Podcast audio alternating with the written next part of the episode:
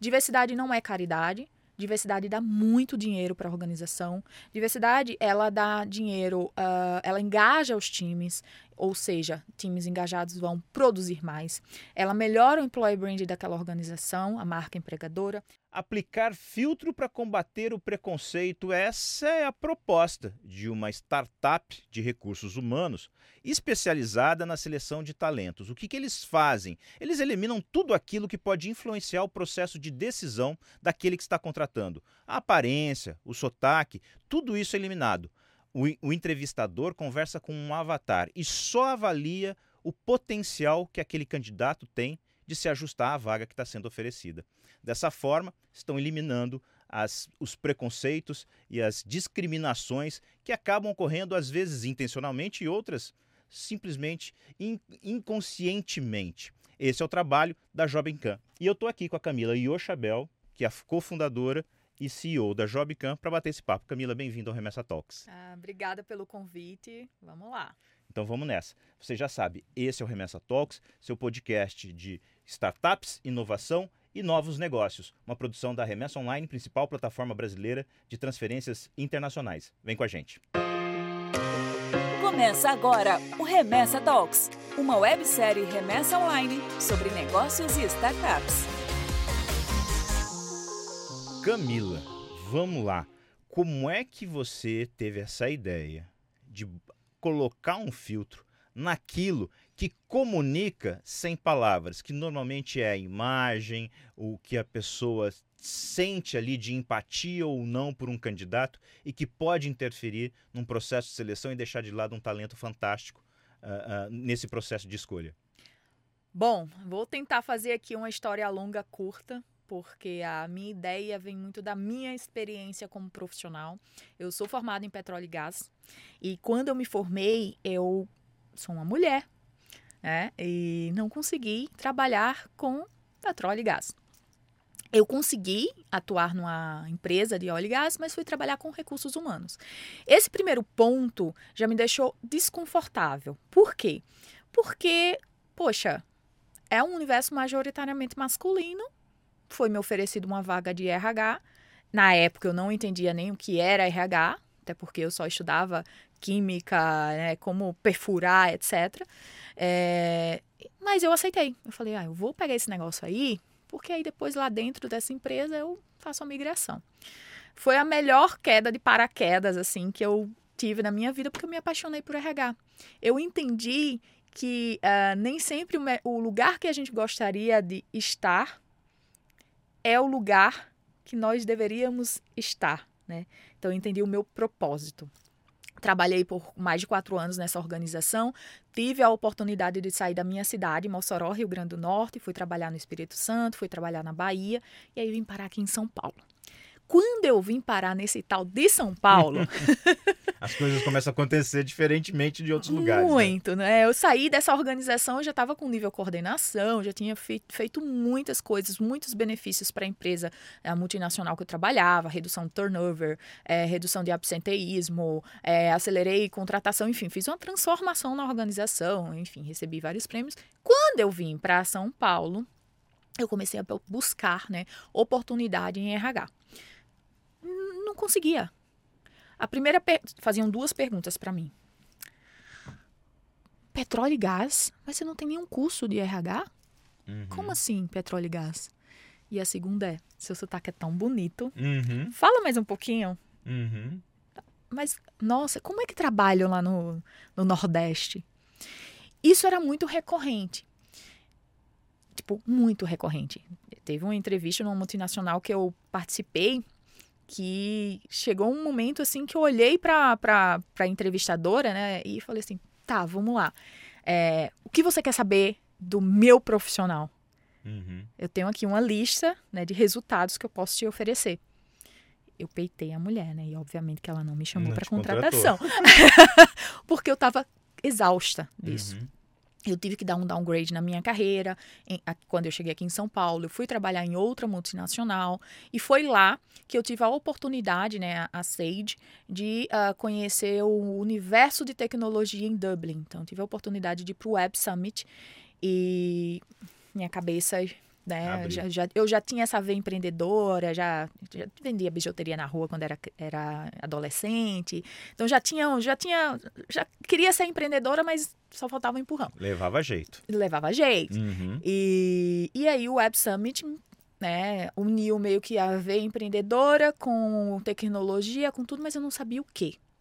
Voltei pro Brasil, vi que precisava melhorar o inglês, pedi demissão, que comigo é assim, tá? Tudo muito papum, vamos lá, vamos fazer.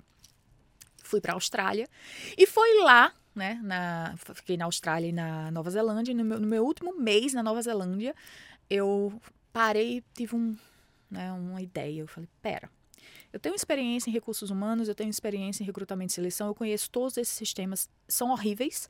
As pessoas candidatas, elas não se sentem pertencentes, as pessoas gestoras detestam a entrevista, é, é um caos. Eu vou fazer um negócio desse de vídeo. Então, foi lá que eu tive a ideia da JobCam. É, em 2016, eu voltei para o Brasil e aí começou minha jornada. Eu fui trabalhar para uma organização que até prestava serviço para Apple e comprava, né, enfim, é, é, telefone com desconto, né, Uhum. tava super em acessão, né, pedi demissão, todo mundo falou, você é louca, você vai pedir demissão. Eu disse, olha, eu tô muito bem aqui, a empresa é maravilhosa, rece- ganhava bem, tinha tudo, e eu falei, vou entrar numa zona de conforto e a minha ideia eu vou deixar de lado. Uhum. Quando aí passei três meses, pedi demissão, fui focar na JobCam. Só que aí começou a saga do dinheiro. Pra você Uhum. ter uma startup, você tem que ter dinheiro, porque você precisa fazer as coisas, né? Acontecerem. Começa, os primeiros passos você precisa financiar, né? Exatamente. E eu levei muitas portadas na cara. É, De novo, por ser mulher e ser nordestina. Muito. Fui humilhada. Ah, pô. Só que eu, eu sou muito. é, tá, qual é? Qual é a sua? Né? Uhum. Vamos lá. Eu já cheguei a fazer um pitch para alguns é, investidores e um investidor gringo praticamente falou assim: você é burra. É, e nunca vou esquecer. Um dia eu vou passar na cara dele. Não, não sou igual eu aqui. Praticamente, assim, de faltar respeito mesmo. Muitas vezes, muitas vezes. E isso me dava mais combustível para falar assim: pera, eu sei quem eu sou, eu sei qual é a ideia, eu sei que isso vai chegar é, em algo relevante. Até então não tinha tido ainda a ideia, a sacada da entrevista anônima.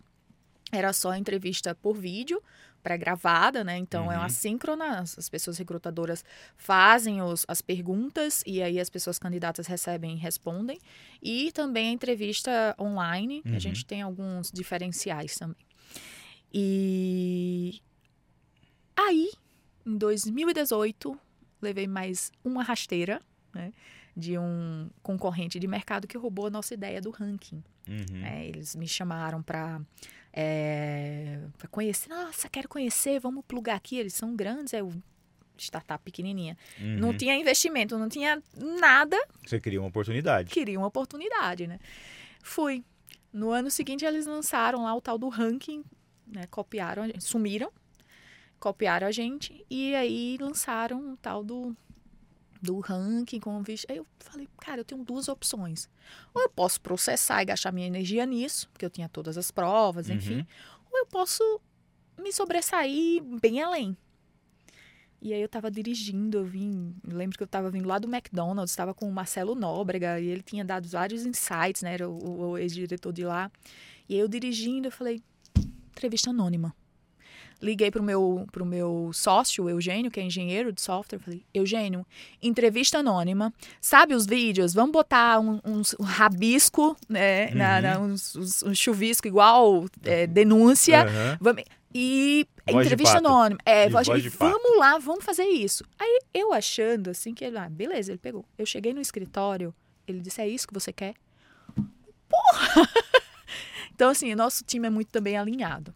E foi aí que foi uma divisor de águas para JobCan, porque a gente nasceu com o propósito de fazer com que as pessoas fossem vistas além de um pedaço de papel. Uhum. E hoje nós temos o propósito de promover um mundo que valorize as diferenças. Uhum. E a minha experiência, a minha jornada como profissional, assim como, obviamente, que eu tive vários, eh, fiz várias pesquisas, benchmarking, conversando com, com pessoas, Seu benchmarking foi a sua carreira, né? É, foi uma. Porque, não, É. vamos, vamos, vamos, vamos falar sério. É, é, é, é, é, como se a gente não estivesse falando sério até agora, mas, é, é, mas vamos tocar na ferida. A Sim. ferida é: o brasileiro é preconceituoso. Sim, É preconceituoso. Não tem como negar isso e a gente vem vendo esse preconceito aflorando claramente e sem filtros nos últimos anos. Então, para uma mulher, para uma pessoa negra, para uma pessoa é, homossexual, né, é, é, é, de orientação, sabe? É até difícil a gente procurar o termo certo para de orientação sexual. A gente tem que enquadrar isso no- no- no- nas questões, no- nos- nas palavras corretas. E tem uma grande parte dessas pessoas no mercado que não estão alinhadas com isso, não estão se preocupando com isso. E na hora que você senta na frente dela e que você tem um sotaque nordestino, ela, ela, ela cola em você um, um post-it na sua testa dizendo assim, é incapaz. Trabalha na rede. É, Eu escutei isso É. já. Você trabalha dentro de uma rede? É, então assim, as pessoas pegam o lugar comum, pegam os preconceitos, transformam aquilo em regra e quando encontra alguém que se encaixa naquilo ali, coloca o carimbinho de novo na testa. Você sentiu isso tudo na pele. É, como é que é chegar numa empresa e dizer assim, a gente tem um processo em que vai eliminar tudo isso?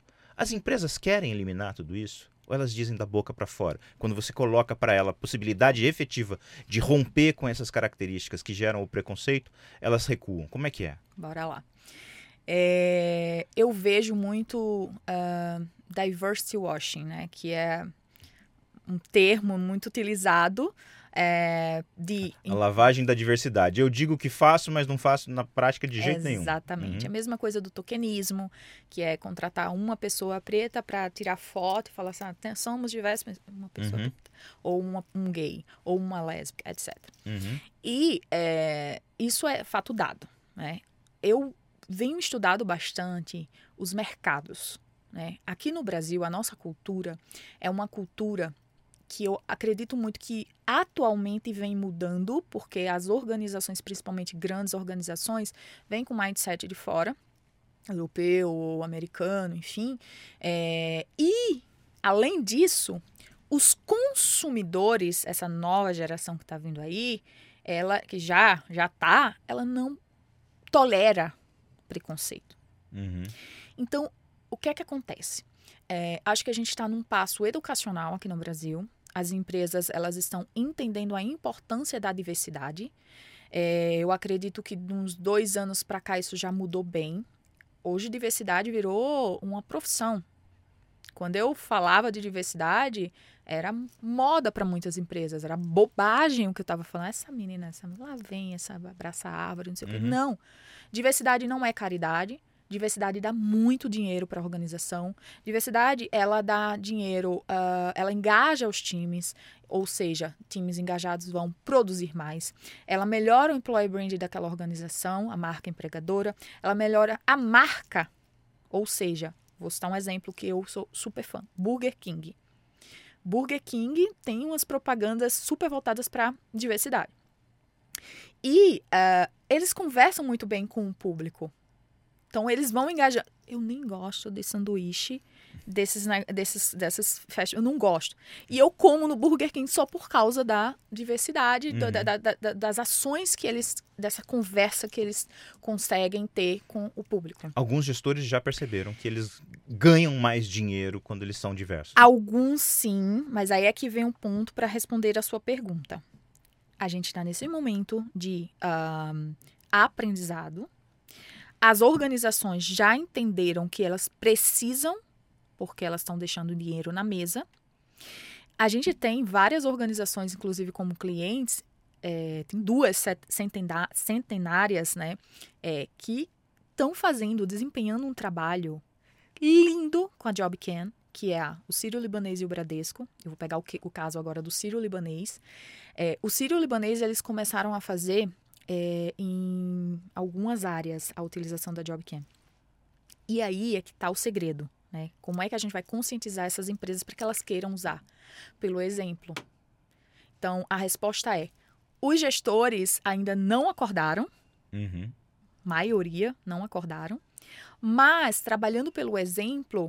e o exemplo tanto da consciência do impacto social como o exemplo financeiro, Uhum. a gente vai conven conseguindo convencer esses gestores, conseguindo convencer essas lideranças, conseguir, enfim, impactar o todo. O Sírio Libanês é um exemplo. A gente trabalhava com a área de sustentabilidade lá no Sírio, só. Hoje, outro dia eu estava conversando com uma pessoa de lá e falou que, ah, Camila, eu estava passando, tinha um diretor, "É, eu quero fazer aquele negócio lá do anônimo. Sabe nem Uhum. o nome da job, tá ótimo. O Uhum. negócio é ter essa já, consciência. entende- já entendeu Exato. que tem que aplicar fi- filtro para combater tem- preconceito. Exato. O Sírio tá é- é lindo de ver uma empresa centenária, uma empresa que a gente sabe que é um instituto, assim como é, todas essas empresas centenárias mais convencionais, quebrando barreiras e entregando detalhe, que eu, que eu mais me orgulho do trabalho que eles estão fazendo lá. Quando a gente fala de diversidade, quando a gente fala de, pro- de é, ações afirmativas, que inclusive dá para fazer dentro da nossa plataforma também, maioria das empresas buscam fazer um trabalho para base. Estágio, trainee, é, auxiliar, etc. Maioria. Vamos fazer entrevista anônima. Ah, bota esse negócio de estágio aí. Tá tudo bem. Uhum. Hum, Tá tudo bem. Acho que tem que começar para algum lugar. Perfeito. No, no C-Level faz, hein? O Sírio não tá fazendo? Começou a fazer? Faz gerente. Eles contrataram é, agora é, um gerente trans. O Sírio quebrou isso. Assim, eu fico assim, meu Deus. Eu acho o máximo. Uhum. A Novo Nordisk, a mesma coisa. Outro dia eu estava num grupo de executivas e aí a diretora Latam falou assim: Ah, eu fui contratada, e eu acompanhando na conversa, fui contratada de uma maneira tão legal, era anônima, e eu só fui para Novo Nordisk por causa dessa metodologia. E aí eu chamei, eu disse, chamei no privado, eu disse, era, foi a Jobcam? Elas, foi, foi a Jobcam, é muito massa. Ela, ah, eu sou a fundadora. então, assim, era uma diretora da América Latina de inovação, fui contratada anonimamente Uhum, pela sua ferramenta. pela minha ferramenta. O- o- o- você falou de uma coisa que, que, que eu tive uma experiência. Eu trabalhei para uma empresa que tinha é, é, é, a diversidade entre seus valores. E ela era muito conhecida na região onde ela atuava pela diversidade, né? E, e o CEO foi chamado para dar uma palestra para outros empresários e eu fui acompanhá-lo. E, e ele virou para os outros empresários e falou, falou just- justamente isso. Falou assim, quando vocês entenderem que é, ter preconceito na contratação é, diminui é, o, o, o resultado financeiro, vocês mudam. Ele falou, porque quando você contrata uma pessoa é, pela capacidade que ela tem, não pela aparência dela, não pela roupa que ela veste, é, você está levando um potencial para dentro da sua empresa. E às vezes esse potencial está muito frustrado no mercado de trabalho. E quando ele chega lá e ele vê a oportunidade, ele cresce muito mais rápido. E, e- e- a gente tinha um exemplo, o, o, o gestor da, da maior equipe dentro da empresa, é, ele era gay. Ele é gay. E ele disse o seguinte, que na empresa que ele trabalhava anteriormente, ele não crescia, não tinha oportunidade, ele era simplesmente um atendimento, de, fazia o atendimento de call center. E quando ele ia ao banheiro, eh, ele via pichado na, pare- na porta do banheiro as coisas mais absurdas com o nome dele. Ele falou, eu trabalhei naquele ambiente. Quando eu cheguei aqui, que eu pude mostrar todo o meu potencial, ele virou gestor da área que tinha mais pessoas. Ele comandava mais de 100 pessoas. Então, é, é, isso está mais do que provado. Quem não viu é, é, tem um preconceito tão grande a ponto de deixar dinheiro na mesa, como você disse. Sim, sim. E a gente vê que, por exemplo, teve uma pesquisa da Organização Internacional do Trabalho que mostra que 90% das, das organizações, elas já reconhecem isso, elas querem investir em diversidade, inclusão, blá, blá, blá, Mas precisa romper barreiras. apenas 40% tem alguma né, Uhum. é, iniciativa. né? Você consegue estabelecer o que é mais evidente? Qual é o principal preconceito nesses processos de seleção? É com relação a sexo? É com relação à orientação sexual? É relação com a cor da pele? O que, que é o principal bloqueio que vocês percebem?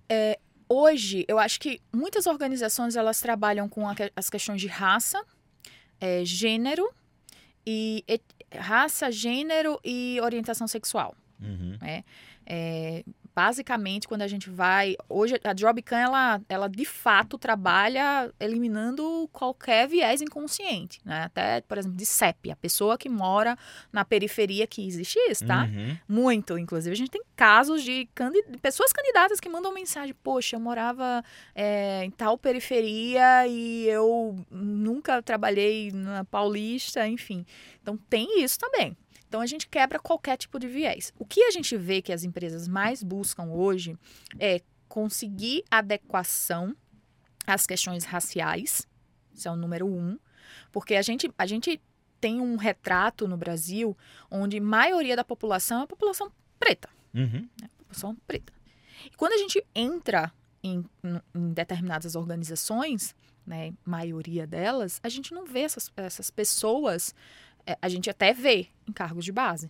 Uhum. Né? E por isso que eu super me orgulho quando eu vejo empresas como o, o, o, o Sírio, a Novo Nordisk, o Bradesco fazendo, olhando para o. Peraí. Pra, não somente aqui, vamos fazer aqui, mas vamos fazer aqui. É, então, eu vejo que as empresas elas querem ir por esse, por esse caminho, elas, elas querem genuinamente. E não é a, a questão da cota. Elas querem, de fato, é, causar um impacto social. Uhum. E, e, novamente, diversidade não é caridade. Uhum. Não está fazendo favor nenhum. Acho que esse é o primeiro paradigma que as empresas precisam quebrar. É, então, eles, eles olham bastante para essa questão racial, é, de gênero. Então, a gente vê bastante, muito, principalmente em algumas determinadas áreas, como tecnologia, é, o próprio petróleo. É, a gente vê bastante. Será que você passando por um processo assim anônimo, você conseguiria trabalhar numa plataforma hoje, de petróleo? Hoje mais não, porque eu não, eu não sei mais de nada. Hoje você não quer também. Não sei, é, não, eu não sei mais de nada. O meu marido que ainda trabalha nessa, nessa área, então eu sei algumas coisas, assim, porque ele, que ele é da área, uhum. né? Mas eu também não quero, né? Eu, uhum. eu me achei. Mas Camila, é, a empresa vem e procura vocês para fazer esse processo todo. Já teve caso dela levar o processo numa boa Chegou lá na frente, ela descobriu que o candidato tinha alguma coisa que hum, despertou, ah, ligou a chave do preconceito do outro lado. Ela refugou, voltou atrás, não contratou? Já aconteceu isso? Não. Por uhum. quê? Porque há toda uma preparação.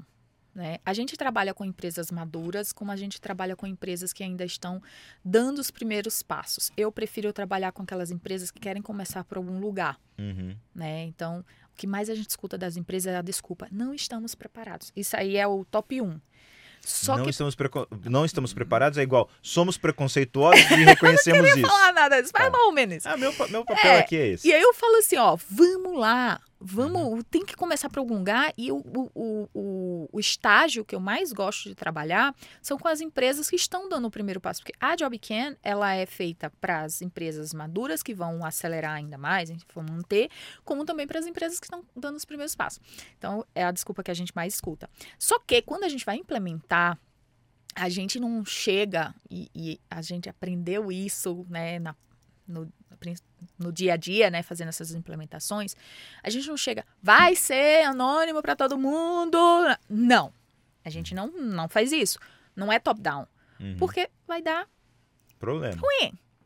Né? Então, como é que a gente chega? Por áreas. Né? Então, qual é, quais são as pessoas? Quais são as pessoas gestoras que estão abertas a entender esse problema? Uhum. Então, a gente traz para a mesa é, os aliados. E aí, de vez em quando, a gente ver alguém que não é tão alinhado assim, que fala mal, é, vamos, vamos pegar um desafio hoje, vamos mudar a cabeça dessa pessoa. Uhum. A gente muda a cabeça de todo mundo, tá? Porque, porque de fato elas se sentem. Tem um case é, de, um, de um gerente, de um, de um diretor, que fez a contratação de uma mulher que era para um cargo majoritariamente masculino, em bandeiramento de postos, a gerente, né? E ele sempre contratava homens, ele fez anônimo e contratou uma mulher. E aí ele fala, poxa, eu, isso aqui eu fui dormir com, pensando na minha vida. Eu sou pai de uma menina, o quanto eu era preconceituoso em X anos de, de trabalho. Então, assim, a gente acaba fazendo uma mudança, uma reflexão também na cabeça da pessoa. É, dito isto, há uma preparação. Né? Então, quando a pessoa se propõe, quando a pessoa gestora, quando as pessoas recrutadoras elas se propõem a fazer a metodologia, elas já entendem que elas vão prestar atenção na real habilidade, competência e diferencial daquela pessoa profissional. A gente não está. Isso, eu sei que é, é uma linha muito tênue, assim, né? A gente não está escondendo a pessoa. Uhum. A gente está fazendo com que as, os decisores, eles foquem no que é para ser focado. Nas capacidades. Nas capacidades. profissionais. Não se é bonito, se é feio, se ele tem o padrão da sociedade, se mora na periferia, eh, se tem tatuagem, se é gay, se é lésbica. Não Uhum. importa. O que importa é tá. Qual é a minha atividade do dia a dia? O que é que eu tenho que entregar? Uhum. É e isso. isso a, a gente entendeu o lado da empresa. E o quanto isso é, muda a vida de quem está pleiteando a vaga? Muito. Isso é o que mais me deixa. É por isso que a Jobcan existe. Né?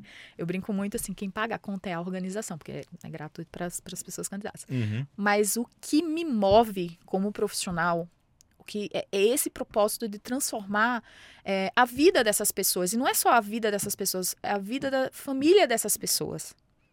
Então, quando a gente. Eu recebo muita mensagem de pessoas candidatas. É, mensagem, homenagem.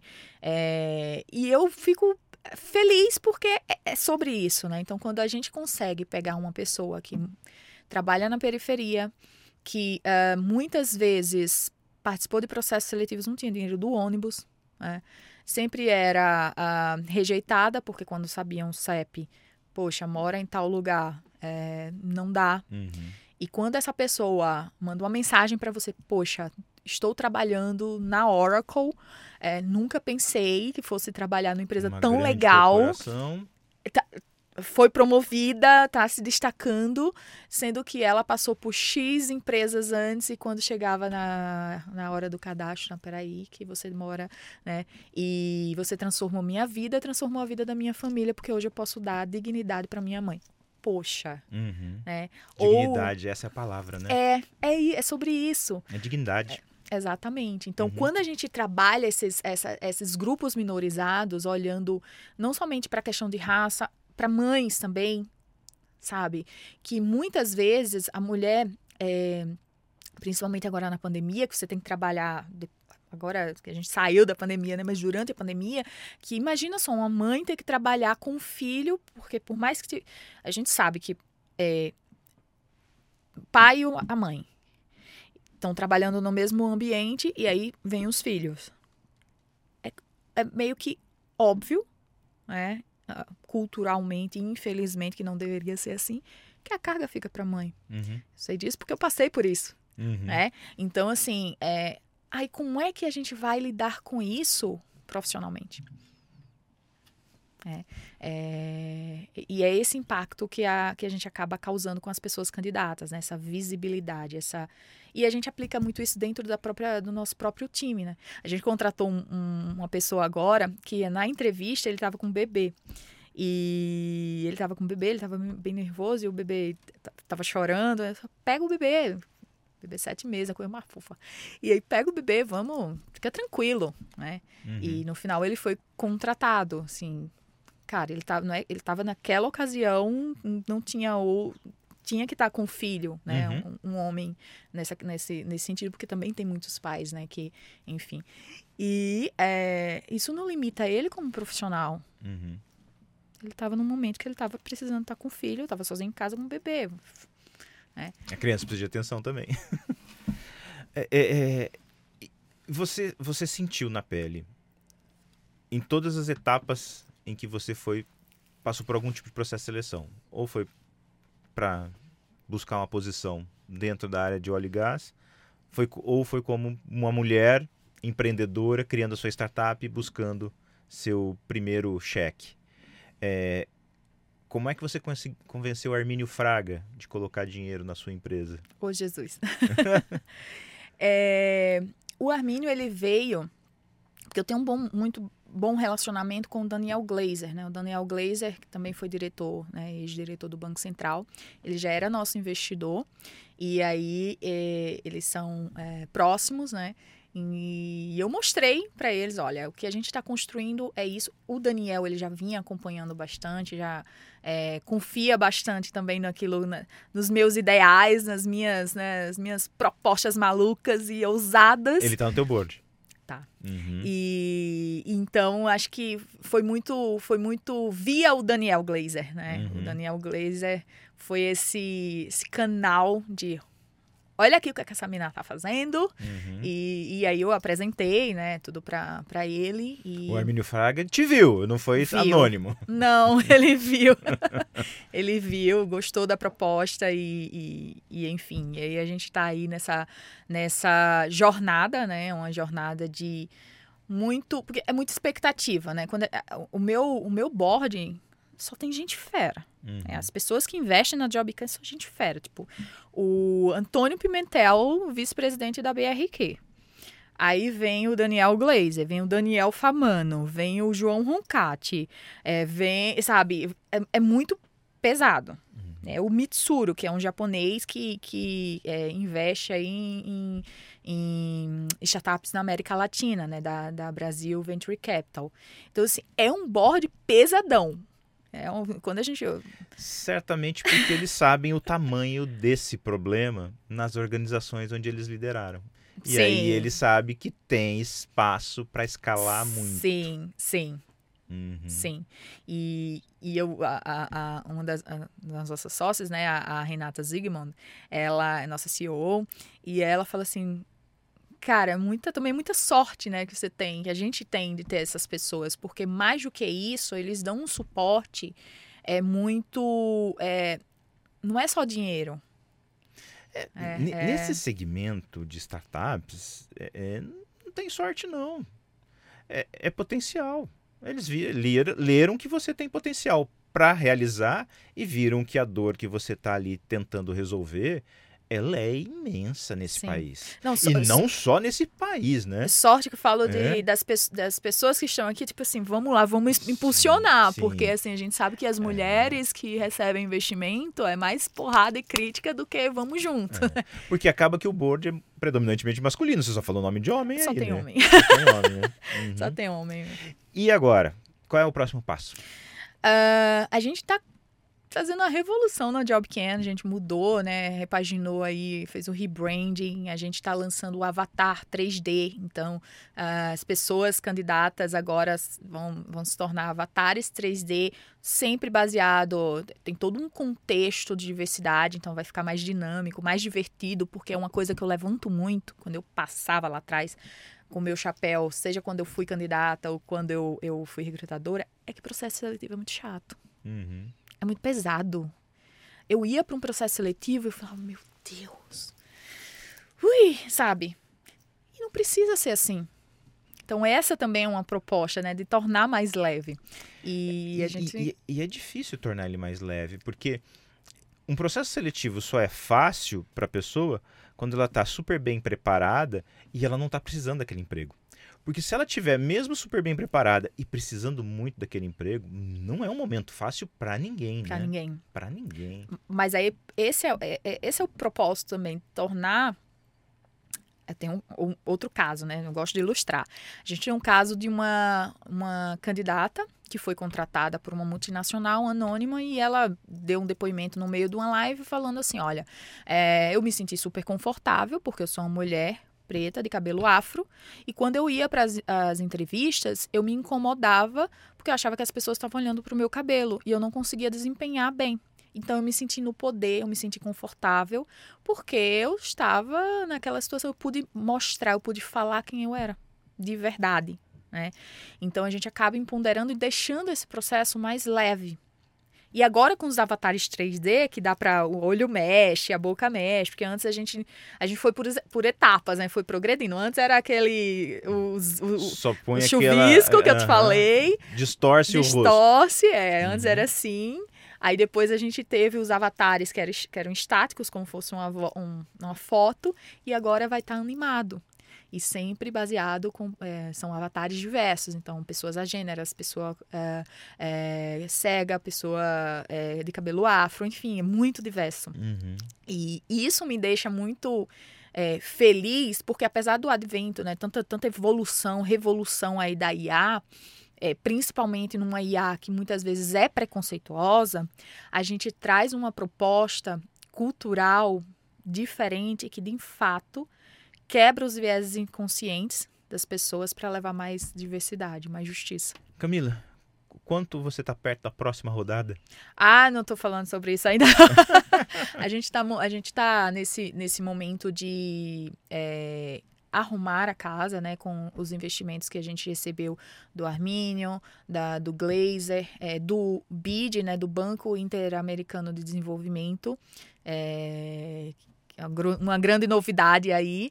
E o BID, ele vem para amarrar tudo isso que a gente vem fazendo, né? Quando eu falo que o nosso board é pesadão, eu, meu Deus, a responsabilidade, né? O BID é, vindo também como investidor da JobCan. E o propósito do BID é justamente esse, de é, reduzir os vieses inconscientes da IA.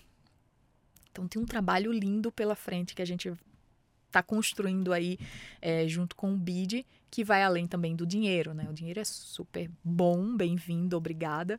É, e o capital intelectual, a ajuda dessas pessoas. E não é a mentoria de, ah, vou dar uma mentoria aqui e tchau, você se vira. Não, vamos botar massa, mão na massa aqui, ó. Vai fazer assim, assim, assim.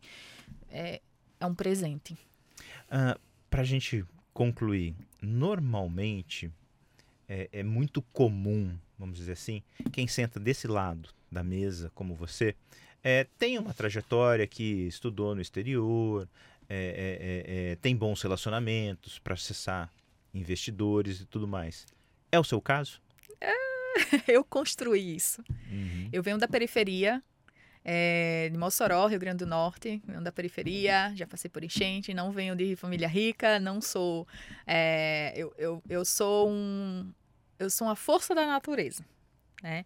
Então, eu fui é, investindo, por exemplo, no meu curso de petróleo e gás, por exemplo, vendendo é, maquininha de cartão de crédito de porta em porta para pagar o curso. Então, assim, é, eu construí isso. Né? Obviamente que é, eu tive oportunidades, né? eu forcei muitas oportunidades. Você criou? Eu criei. É, né, é, quando eu falo forcei, porque, por exemplo, para entrar nessa empresa de petróleo e gás, eu participei de cinco posições. Eu não desistia. Eu ficava lá na porta com meu currículo, mas, eu, mas tem alguma posição? Menina, assim, era um saco. Eu era insistente. Uhum. Assim como tem uma história de insistência também que, enfim, agora, né? Eu tentei entrar na Oracle, ser acelerada pela Oracle. Eu tive a ideia, eu ia de penetra para pro, os eventos da Oracle. Eu tinha um, um um mentor que era presidente de uma empresa, enfim, tinha uma parceria, e aí ele me dava os ingressos, eu ia de penetra, eu tentava acessar o presidente da Oracle na época, o Ciro, e, e, só levava cagaço, assim, não, não conseguia ter nenhum sucesso. E eu não desistia, passei uns três anos tentando. Até que um belo dia é, comecei a me candidatar para uns programas de aceleração que a Oracle tinha. E sempre negada, negada, negada, negada. Um belo dia me chamaram. Eu disse, eu vou lá. Fui lá, conversei pela primeira vez, e aí eu conversei com o Fernando, que era um dos diretores. Ah, você tá num estágio muito pequeno, a gente vai botar você no online. Aí eu fiquei eu doida por um espaço, ainda não, né, tinha uhum. essa, essa onda de trabalhar, né, ter um lugar para trabalhar. Eu disse, ah, eles vão ver que eu vou ser a melhor startup desse negócio desse online aí.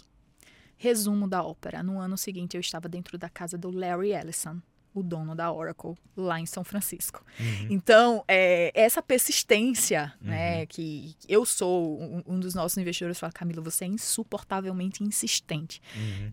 Sim, eu carrego muito comigo desde, desde sempre, né?